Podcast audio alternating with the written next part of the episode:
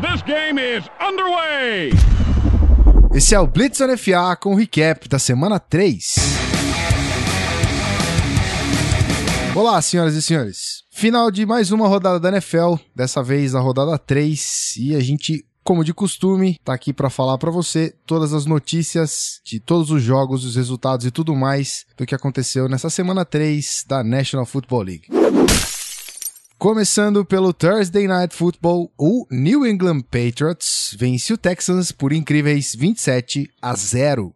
É isso aí, né? O New England Patriots com o terceiro quarterback, Jacob Brissett. O... Já que o, o Vitão vai entrar aí para falar o número, eu falo o nome, que é Bill Belichick. Gênio, gênio. Zerou o Houston Texans, que vinha num, com um ataque que parecia interessante no início da temporada e conseguiu marcar 27 pontos com três touchdowns terrestres, dois do Legarrette Blount e um do Jacoby Brissett. É incrível que, ele, que esse cara faz com o time. Todo, toda semana é um game plan diferente e ele acabou com o Houston Texans do Bill O'Brien. É, e não à toa tem esse número aqui que eu trouxe para vocês, que é o seguinte: desde que o Tom Brady virou titular de New England, em jogos que ele não jogou ou saiu machucado, foram 20 jogos e o Patriots ganhou 15 deles. O Patriots tem um aproveitamento melhor é, com, sem o Tom Brady que com o Tom Brady desde que o Tom Brady virou titular. E 3-0 esse ano, obviamente, e muito disso diz respeito ao trabalho do Bill Belichick. E para ilustrar o quão dominante foi esse, esse jogo e o quão absurdamente superior foi o Patriots, tem o seguinte dado: faltando 35 segundos para o final do terceiro quarto, foi quando o Texas executou sua primeira jogada no campo de ataque. Eles passaram quase três quartos inteiros sem passar do meio de campo, literalmente, no ataque. Só faltando 40 segundos para acabar o terceiro quarto. Então mostra a dificuldade e a dominação aí que teve o Patriots.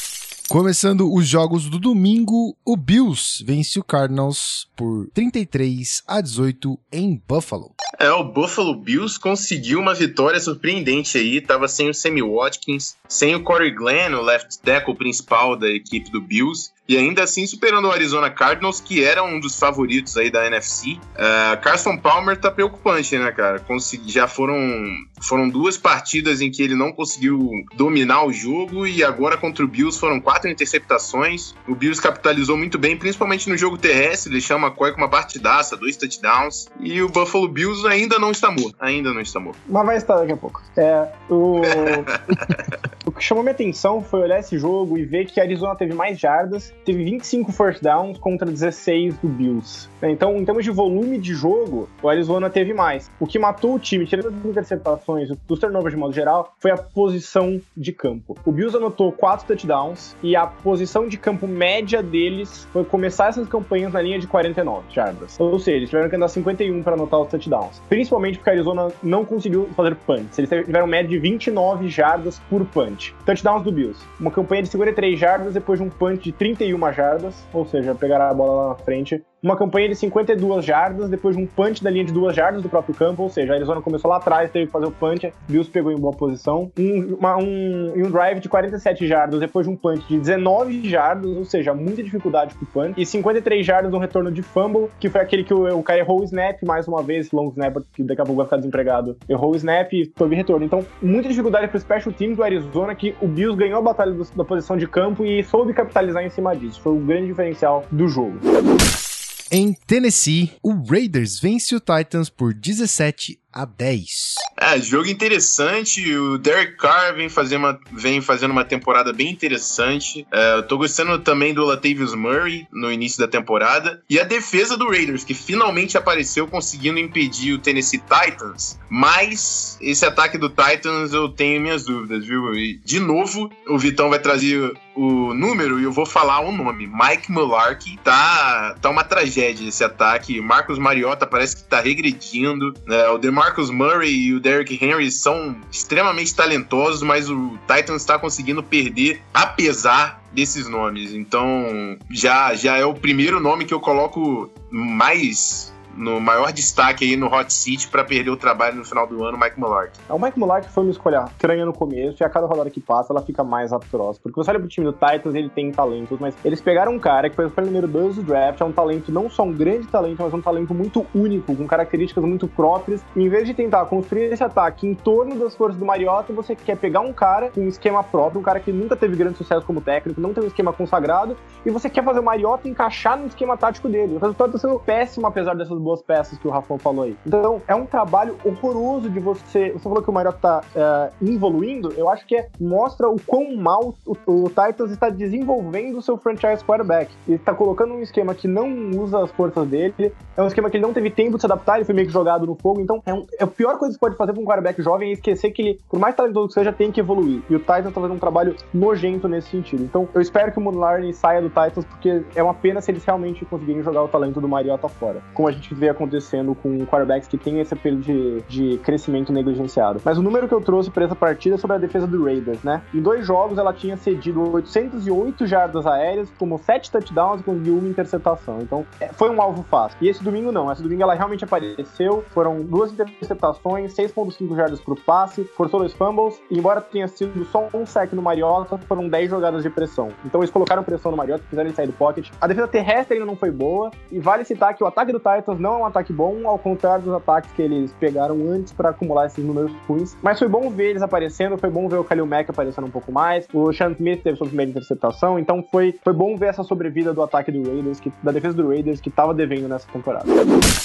Em Nova York, uma incrível vitória do Redskins em cima do Giants por 29 a 27. Isso aí, o Redskins conseguiu bater o New York Giants, seu rival de divisão, dentro de casa, né? Em New York. É um jogo muito parelho, é sempre interessante acompanhar o Odell Beckham Jr. e o Josh Norman, né? Teve algumas cenas absurdas no jogo. O Josh Norman carregou o Odell Beckham no colo, o Odell Beckham saiu irritado, deu uma, uma pancada no, no golzinho lá que o kicker treina os field goals fora do campo, acabou batendo nele, enfim. Eu senti nesse jogo, principalmente, o, o jogo em si é o seguinte: os dois ataques tiveram volume, Captain Kirk finalmente apareceu, teve um jogo um pouco melhor do que os dois primeiros, e os turnovers decidiram pro Redskins que ganhou apertado. Um jogo apertado, os turnovers sempre decidem. Mas o Odell Beckham Jr. não pode deixar se afetar dessa forma. Ele tava chorando na sideline, saiu batendo, gritando. Não pode pode deixar um jogador atingir ele dessa forma. É um profissional e um dos melhores profissionais, profissionais em termos de talento na NFL. Precisa mostrar mais postura. Esse time do Giants é muito talentoso, principalmente no ataque. Acho que a, as defesas deixaram um pouco a comprom é, comprometeram um pouco nesse jogo, mas são dois times que ainda estão na briga, né? Essa, essa divisão, por incrível que pareça, tem um outro nome aí que a gente vai falar mais na frente que tá na liderança e é um nome surpreendente.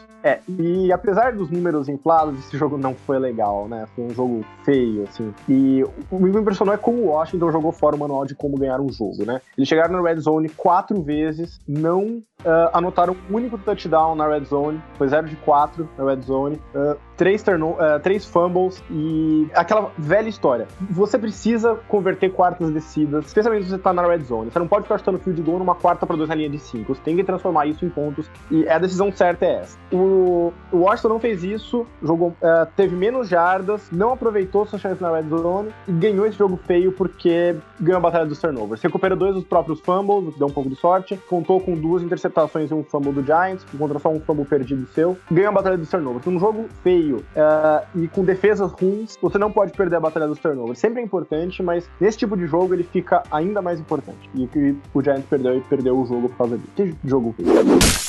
Na ensolarada Miami, o Dolphins vence o Browns por 30 a 24. A gente estava falando de jogo feio, né?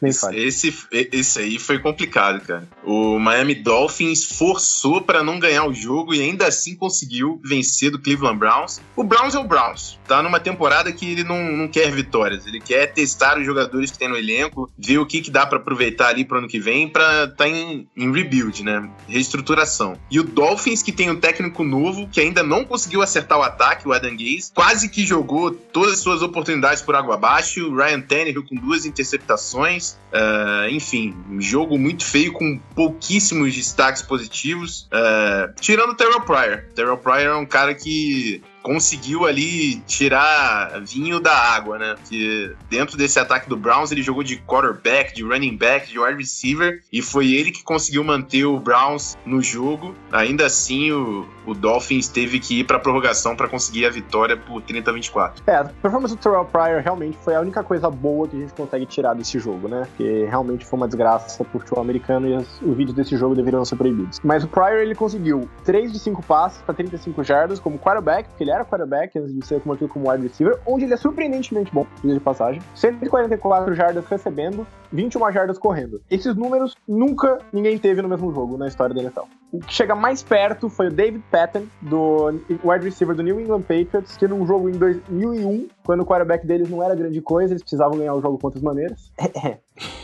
é, teve um jogo que ele teve 60 jardas e um touchdown passando, 29 jardas e um touchdown correndo e 117 jardas recebendo. Mas mesmo ele não fez o que o Pryor fez, porque no caso dele foi uma trick play para um touchdown e uma trick play correndo e uma passando e uma correndo. Então foram uma corrida e um passo. O Pryor ele jogou efetivamente de quarterback em algumas jogadas. Então realmente foi um aspecto único dele. Fora isso, foi um jogo bem ruim e o que chama atenção é o seguinte, chances desperdiçadas, né? Miami teve três, três turnovers, inclusive uma pick six. Teve um fumble nos segundos finais que colocou a bola para Cleveland chutar o, o field goal da vitória na própria na linha de 27 do campo oposto nos últimos segundos do jogo. Então, os dois times jogaram fora o manual de como ganhar um jogo. O que, que o Browns fez quando recebeu a bola na linha de 27 para chutar um field goal com um tempo para pedir? Ajoelhou. O que para mim é a decisão mais imbecil possível para você tomar nessa situação. Porque as pessoas elas têm mania de tratar field goals como sendo uma variável binária. Se você está no alcance do seu kicker, você consegue chutar o field goal. E não é verdade. Quanto mais perto você tá da quando menor a distância do field goal, maior a probabilidade de você acertar. Então, se ele vai acertar 70% de um field goal de 45 jardas, tá, tá bom. Se ele pode acertar 75 se você andar mais 5 jardas. Então, eu acho uma grande besteira você ajoelhar quando você pode tentar avançar a bola, mesmo se for ser conservador, se tem um quarterback que não tá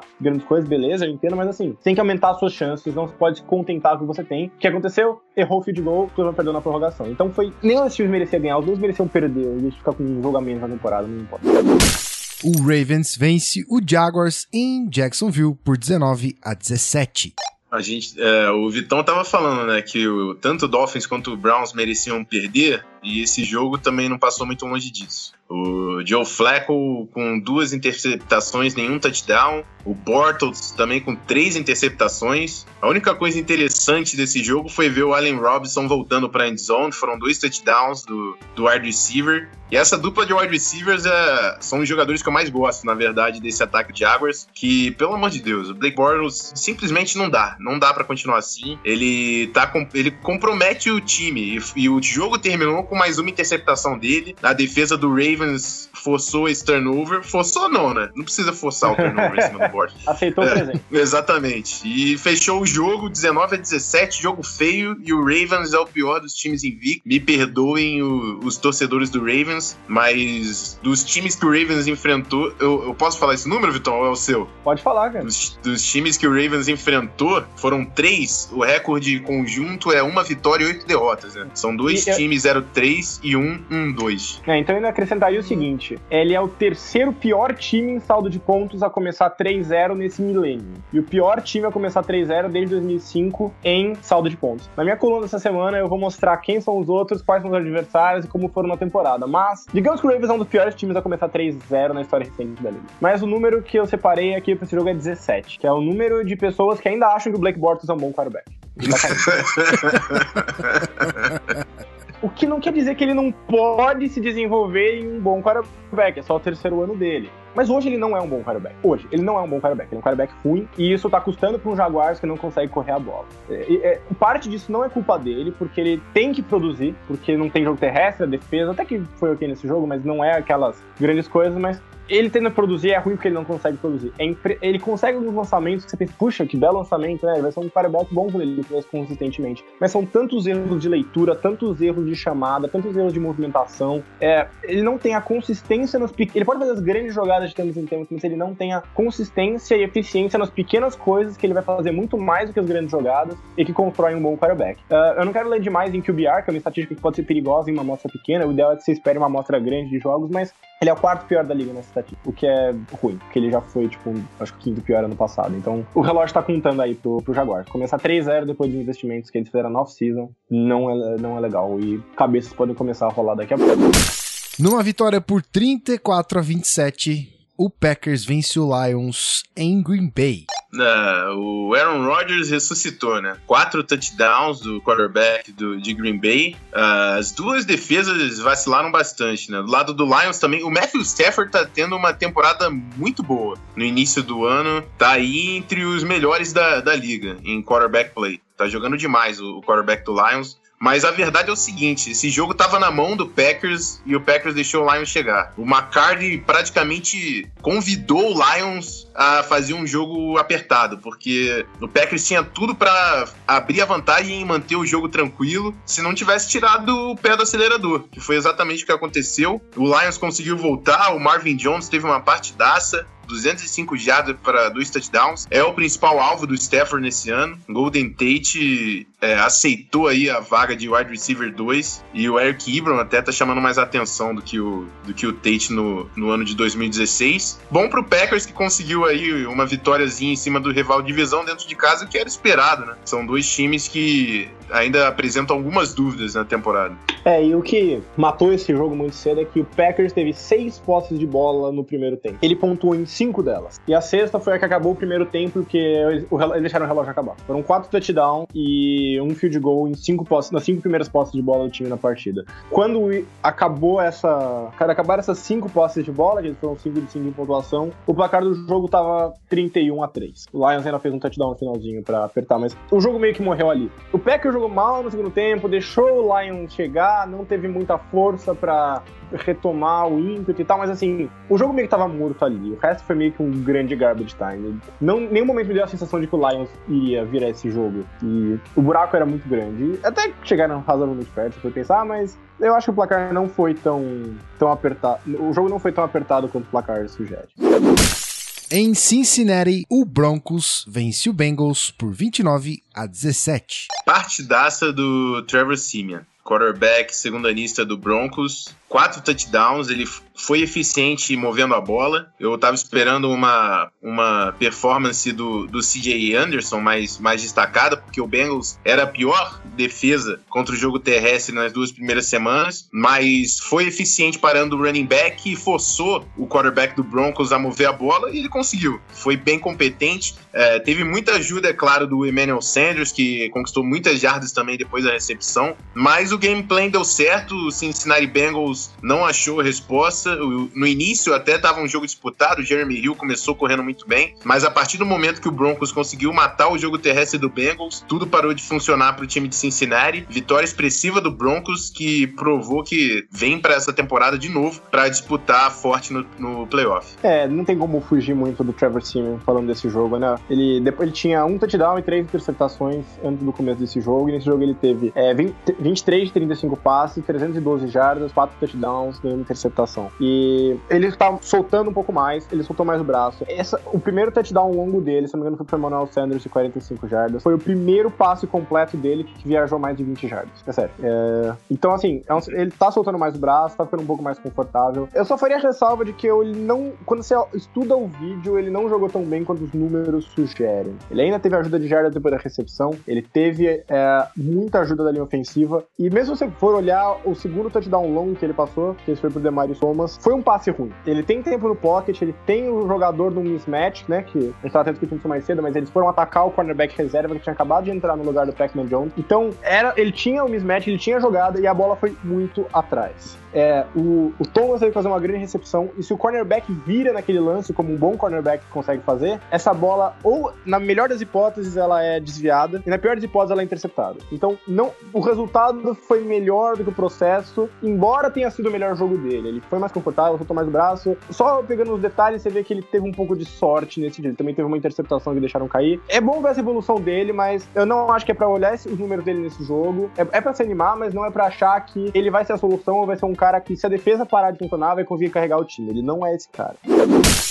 Vitória inesperada do Vikings sobre o Panthers em Charlotte. 22 a 10 no placar. Inesperada por quem? Pela torcida não do Vikings. é, rapaz. Deixa a sirene tocando aí. Pode deixar, tá? Deixa na trilha de fundo.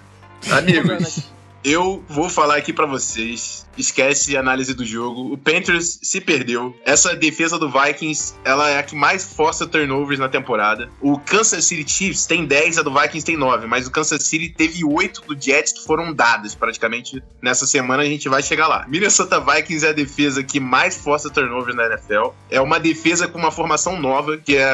Não é uma formação nova, mas o Zimmer joga 90% da, das vezes com aquele double A gap look, que que não foi feito até aqui. Esse cara é diferente, essa defesa é especial. Fiquem de olho no time do Vikings, principalmente no lado defensivo. O ataque foi competente o suficiente para conseguir marcar e movimentar a bola. Marcamos 22 pontos e é o que o Vikings precisa. Perto, não pode deixar passar de 21 pontos e fazer alguma coisa perto de 20. E se continuar assim, a gente tem time para combater qualquer outro time da NFL. E não tô falando que vai ser favorito, eu não acho que é favorito. Contra o Panthers não era favorito, mas a gente tem time e tem game plan para conseguir ganhar qualquer time da NFL. Fiquem de olho no Minnesota Vikings 3-0. Skull Vikings! Um minuto e meio seria do clubismo o nosso recorde, soldado da, da, do jogo.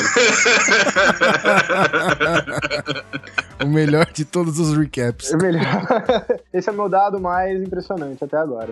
Um minuto e meio rodando o Sirene, parabéns. é. Esse cara toca o bumbo da, do podcast, do time dele no podcast. É, você falou que a defesa do Vikings lidera a liga em turnovers, mas ela também lidera em sacks, na verdade. O que é, foram 15 sacks em 3 jogos, um número bastante impressionante. Mas, e assim, ao contrário da semana passada, quando eles tiveram um grande jogo do Chad Bradford, esse jogo eles tiveram um, essa semana tiveram um jogo mediano do Chad Bradford. Não foram grandes passes longos, não foram grandes leituras, não foram grandes passes, mas não cometeu erros e não fez besteira. É aquele é o quarterback médio que eles precisam pra ganhar com uma defesa. Porque a estatística que eu compilei essa semana é a seguinte: depois de três semanas, de novo, mostra pequena, sempre, vamos lá, três semanas. Quarterbacks que enfrentam a defesa do Vikings têm um QBR de 47,8 junto. Isso seria, se isso fosse um quarterback, ele seria o quarto pior quarterback de 32 da NFL. Pior que o Boston. E esse número fica mais impressionante quando você Bortles lembra... virou referência agora, tá ligado? Ele é referência.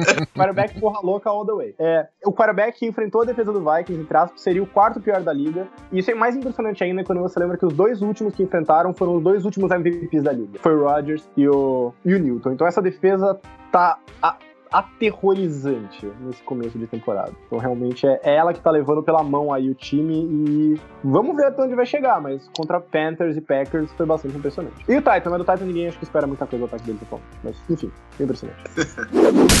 Startando os jogos do segundo horário do domingo, o Rams vence o Bucks com touchdowns dessa vez por 37 a 32. Amigo, é, é difícil falar desse jogo, viu? A única coisa que eu posso falar é que o Bucks mereceu perder ao levar 37 pontos desse ataque do Rams. Só isso. Não botaram um touchdown na temporada até esse jogo. Exato, não tem, não tem comentário, não tem comentário. O James Winston foi bem, jogou bem, é, o, o 32 pontos, você não pode pedir mais do que isso do seu ataque, mas levar 37 pontos do Rams, esquece, esquece. Vitória do Rams merecida porque a defesa do Bucks simplesmente não entrou em campo. O número desse jogo aqui é 60 49, que é o tempo de que o jogo ficou parado por causa de trovoada. Que foi a parte mais interessante do jogo. Mas, mas falando mais sério, é, o número que chamou minha atenção foi o seguinte: se você for olhar os números de Tampa Bay, Tampa Bay teve 472 jardas e o Rams teve 320. O Rams não conseguiu mover a bola manteve a dificuldade de mover a bola. Não foi que o ataque deles jogou melhor como um todo, agregadamente, eles foram mais consistentes. Não foi isso que aconteceu. Tampa Bay teve muito mais volume de ataque que o Rams. Então, por que, que o Rams ganhou? Eles tiveram três touchdowns de mais de 43 jardas. Um foi um retorno de fumble de 77 jardas. Um foi um. E dois outros foram erros muito grosseiros da defesa. Um que o defensor perdeu completamente o Tavanos, o Tavanos passou livre nas costas dele por uma bola muito fácil do que Keenum, que até ele acerta. E o outro foi um... Também tava, a marcação tava frouxa, mas o cornerback simplesmente abraçou o... a cintura do Tavanos e caiu sozinho. E o Tavanos foi andando até a endzone 22 jardas. Então, foram jogadas pontuais muito longas que mascararam o fato de que o Rams não conseguiu mover a bola. E o outro touchdown foi uma campanha de 22, míseras 22 jardas, já começou quase na red zone zone, depois de uma interceptação do, uh, do Winston. Então, o Rams não jogou bem ofensivamente, ele anotou ponto porque as circunstâncias foram muito favoráveis, foram coisas muito pontuais. Então, Tampa Bay deu muita chance de tomar essas bolas únicas, mas que valem 7 pontos. E isso compensou aí esse ataque horrível do Rams e fez eles parecerem bons por uma noite, não, caiu nessa. Em Seattle, o Seahawks vence o 49ers por 37 a 18 com contusão de Russell Wilson.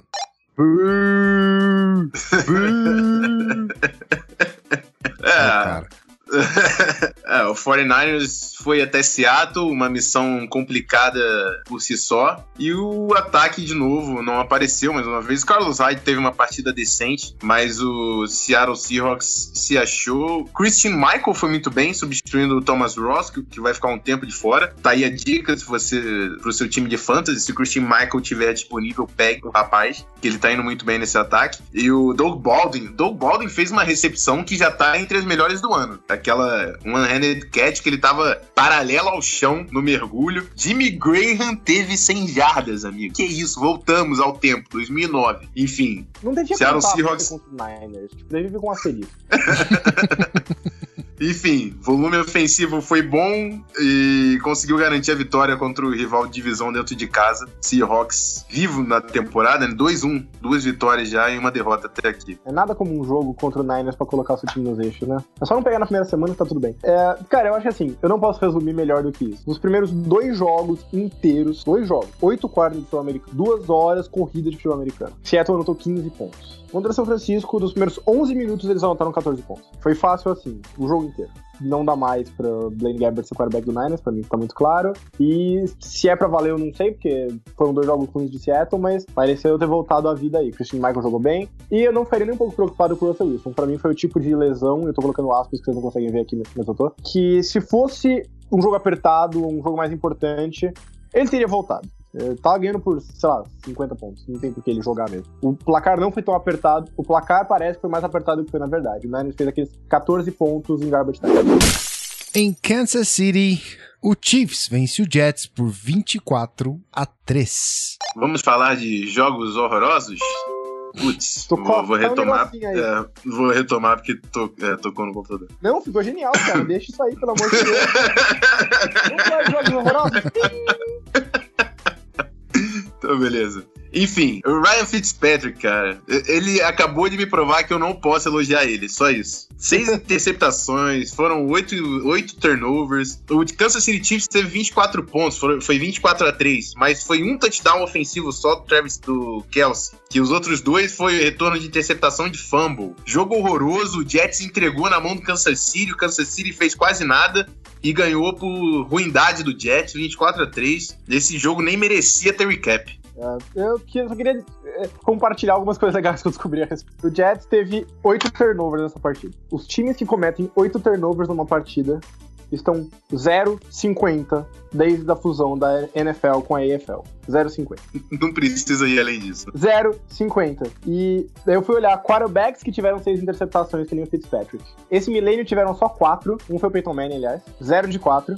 E na história do futebol americano, que isso tem registro, quarterbacks que têm seis interceptações num jogo estão 1 de 34. Teve uma vitória, que foi do George Blanda em 1962, ainda na. E acho Esse, aí é um, cara, esse é um herói. Esse aí tinha que Esse ter é um uma herói. estátua. 1 de 34, George Blanda.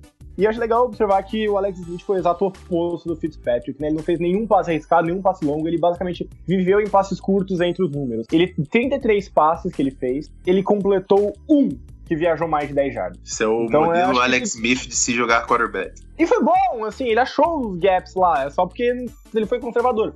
E o Jets errou muito, foi o oposto. Em uma partida onde os dois times não tinham muita intenção de vencer, o Colts bate o Chargers em Indianápolis por 26 a 22.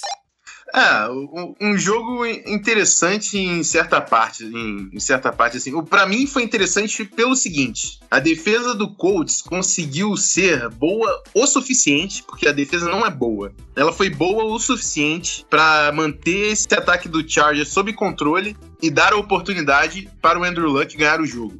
Há quanto tempo que a gente não via um game winning drive do Andrew Luck? Isso foi já valeu o, o jogo do Chargers contra o Colts. Ah, os dois quarterbacks tiveram números interessantes e tal. O T.Y. Hilton, 174 jardas no touchdown. Mas, eh, a enfim, a gente conhece o T.Y. Hilton. É, são duas big plays e algumas catches perdidas por aí.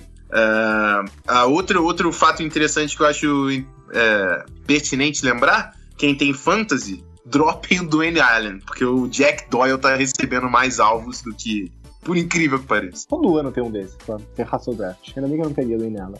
É, geralmente é comigo acontece essas coisas, foi um milagre que não tenha sido dessa vez. É, o interessante desse jogo é que, se você for olhar, o Colts não moveu consistentemente, não moveu bem a bola.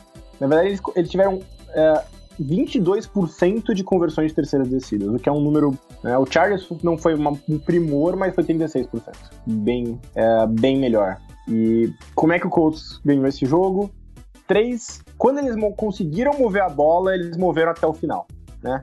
Eles tiveram três campanhas de touchdown de mais 75 jardas, uma de 82 e uma de 83, inclusive. E quando chegaram na red zone, eles tiveram dois de três touchdowns entrando na red zone, e o outro foi o que eles chutaram para no final. E dois de dois em situações de to go, né? Pra, até para fazer o touchdown. Então, eles não moveram a bola bem, eles não foram consistentes, eles não foram eficientes, mas eles souberam juntar quando eles conseguiram mover a bola. Quando eles moveram, eles moveram até o final e capitalizaram nisso. Ao contrário do Chargers, que foi só um de quatro na red zone. E isso acabou custando. Em uma derrota incrível de Pittsburgh, os Eagles vencem os Steelers em Filadélfia por 34 a 3. Carson Wentz, Offensive Rookie of the Year. Pode entregar já? Tá tranquilo? Entrega as taças. Entrega as taças. Entrega as taças tudo. enfim, o quarterback do Eagles tá jogando muito. É, isso é verdade. Eu já gostava muito dele em North Dakota State. É, tinha gente falava, falando que ele era cru e tal, mas eu apontava que ele tinha jogadas na goal line, saindo de I-formation, ele fazia play action, ele era um cara que tinha um certo, uma certa experiência em pro offense. E ele tá provando que é capaz de mover um time em pro offense. É, o Eagles anulou os Steelers. Essa defesa do Eagles tá querendo bater ali a portinha do top 5 da NFL. Tá jogando muito mesmo a defesa do Eagles, apesar dos corners. Corners é um ponto realmente um ponto fraco aí desse time. Mas enfim, é um buraco que dá para ser já pro ano que vem você consegue consertar. Pega dois corners no draft e contrata um na free agency e vê o que dá. E aí você tem uma defesa, uma defesaça sólida pra NFL. E outro nome que eu quero lembrar aqui, eu não tô falando dos Steelers porque os Steelers não fez nada. É, outro nome que eu quero destacar destacar é o Doug Peterson, que tá sendo um baita técnico na sua primeira oportunidade como head coach e conseguindo fazer o time do Eagles surpreender muita gente no, na NFL em 2016. É, acho que o, não tem como fugir do Wentz aqui também, né? De longe, o cara mais impressionante. Também acho que entra um pouquinho. Se nos últimos jogos eu achei que os números dele não estavam sendo tão bons que nem ele estava sendo nos últimos nos primeiras duas semanas, apesar de ter sido bons. Eu achava que ele estava sendo mais impressionante do que os números. Essa semana achei até um pouco contrário. Achei que os números impressionantes é, tiveram uma ajudinha dos wide receivers, né? Jardas depois da recepção comum. Embora, para ser sincero, muitas dessas jogadas ele tenha feito uma boa jogada para colocar a bola na mão do recebedor, que nem o touchdown da Aaron. Mas o número aqui é Carson Wentz, 102 passes sem interceptação para começar a carreira, recorde da NFL com calor. Essa estatística em si não quer dizer nada. É uma pequena, é uma estatística muito arbitrária, mas mostra como ele tá chamando atenção. Os três jogos ele já tá batendo recorde, basicamente. Então, ele tem chamado atenção, ele tem sido muito bom. E entre as muitas coisas que o Eagles fez bem nesse jogo, a linha ofensiva, a performance das duas linhas ofensivas foi para mim determinante, além da performance do Wentz, claro. Uh, a do Eagles foi excelente, segurou muito bem, deu muito tempo pro Wentz, e quando deu pressão, o Wentz soube lidar muito bem, então, obviamente, bônus. E por outro lado, eles fizeram muita pressão no Big Ben, sacaram acho que quatro vezes. Fletcher Cox, que eu citei aqui em muitos podcasts da temporada começar, eu vou lembrar vocês disso, jogando muito bem, então, é, fez muita diferença isso.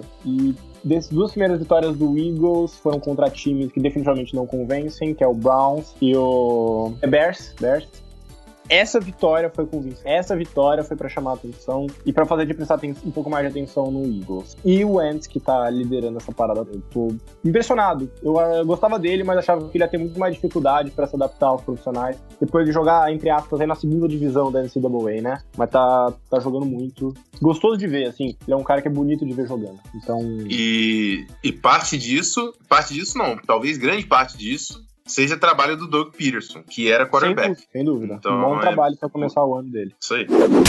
No Sunday Night Football, o Cowboys de Dak Prescott vence o Bears em Dallas por 31 a 17. Uh, eu não vou falar do Bears, cara. Eu não vou falar do Bears. Eu me recuso. Mentira, eu vou falar só uma coisa.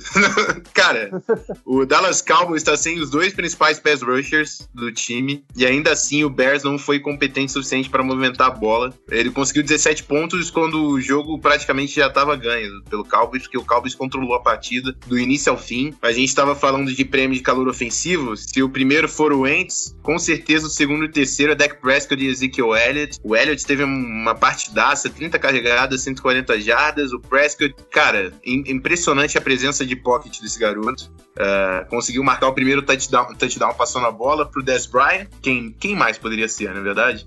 E o, o, potencial dessa dupla, com a manutenção dessa linha ofensiva, que é a melhor da NFL, com uma certa vantagem, faz uma defesa. Não precisa ser elite, não. Faz uma defesa um pouquinho melhor do que a média e o Cowboys tem chance de chegar longe. Então, tô bem curioso para ver o, o, Dallas Cowboys, não só nesse ano, mas nas próximas temporadas. Eu não vou entrar na turminha do empolguei, porque os dois jogos anteriores contra times que não são bons, mas são um pouco melhores que Chicago, foram jogos muito duros e eles podiam facilmente ter perdido os dois. Podiam nem ganho os dois, foi bem no 50-50. Mas eu separei três dados para mostrar a, a, dominação. A palavra é essa, eles dominaram, controlaram o jogo do começo ao fim. O, o jogo não foi tão apertado quanto o placar sugere. Dallas, em terceiras e quartas descidas, converteu 6 de 12, ou seja, 50%, melhor que a média da liga. Chicago converteu 3 de 11, 28%. Dallas correu para 199 jardas e 3 touchdowns. Chicago correu para 73 jardas. E Dallas ficou com a bola 35 minutos. Chicago ficou com a bola 25 minutos. Então, eles controlaram o ritmo do jogo do começo ao fim. O jogo tava na mão deles do começo ao fim. E foi, só não foi um massacre maior por causa do fumble do Terrence Williams. É, deu branco de novo, tô mal hoje. Do wide receiver. Para encerrar o nosso recap, o Monday Night Football foi um jogo de artilharia pesada, onde o Falcons vence o Saints em New Orleans por 45 a 32. Uh, o Saints continua na mesma, né? O, o ataque do Saints foi interessante até. Drew Brees passou para três touchdowns. O ataque fez 32 pontos, mas, amigo, levou 45. Não dá para vencer jogos se, com essa defesa do Saints. Não dá. Ou a defesa melhora, ou o Saints vai estar entre os piores times da liga, apesar do ataque ser competente. Pelo lado do Falcons, uh, a defesa também não é das melhores. Falta, falta pass rush nessa defesa ainda, uh, mas é um pouco melhor do que a defesa do Saints e conseguiu segurar um pouco aí o ataque de New Orleans. O, os running backs deram um show. O Tevin Coleman com três touchdowns, o Devontae Freeman 152 jardas terrestres. Foi um absurdo. A linha ofensiva do Falcons jogou pra caramba. Tudo bem que o Saints não tem pass rush também, mas enfim. Uma observação que eu fiz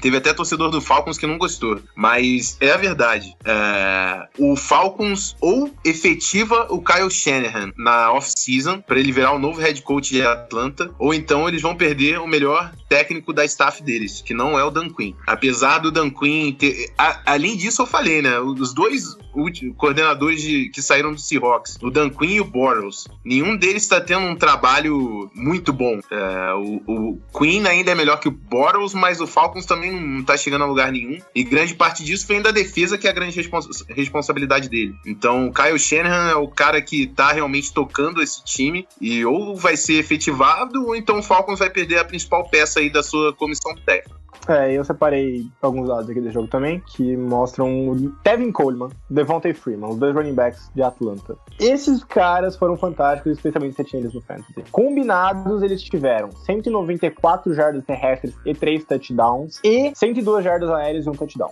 Esses dois jogadores combinaram para 296 jardas e 4 touchdowns entre eles, dois running backs de Atlanta. Então mostra um pouco como foi um plano de jogo mais diversificado e focado não só nos corridos, mas nesses passos curtos para os running backs. Foi muito impressionante. E olhando o total desse jogo, o que, que, que, me chamou mais atenção também? O Saints teve 474 jardas contra 442 do Falcons. Jarda pra cacete, ninguém jogou defesa nesse jogo. E o Saints converteu melhor as suas terceiras e quartas descidas. Foram 8 de 15 contra 7 de 13 do Falcons. Então, por que que o... O Saints possivelmente produziu mais. Por que que o Saints perdeu esse jogo? Batalha dos turnovers. Dois turnovers a zero pro Saints. E não é só que foram turnovers porque foram posses de bola, foram turnovers muito custosos.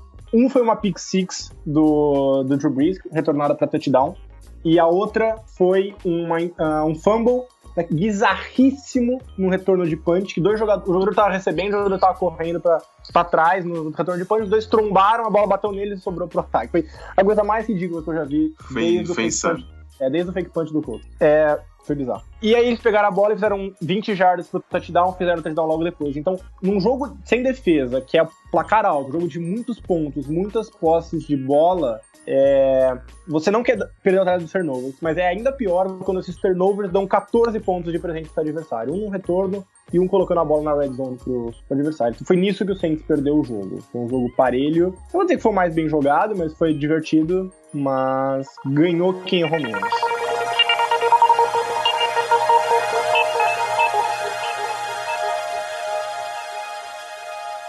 E esse foi o Blitz on FA com o recap da semana 3. Eu espero que você tenha gostado e mais uma vez, se tiver alguma dúvida, alguma sugestão ou alguma crítica para o Zona FA, sinta-se à vontade. O nosso e-mail é canalzonefa@gmail.com. Eu agradeço os meus amigos Rafael Martins e Vitor Camargo pela participação nesse recap. Eu espero você ainda essa semana pro podcast. Então, um grande abraço, até mais e valeu.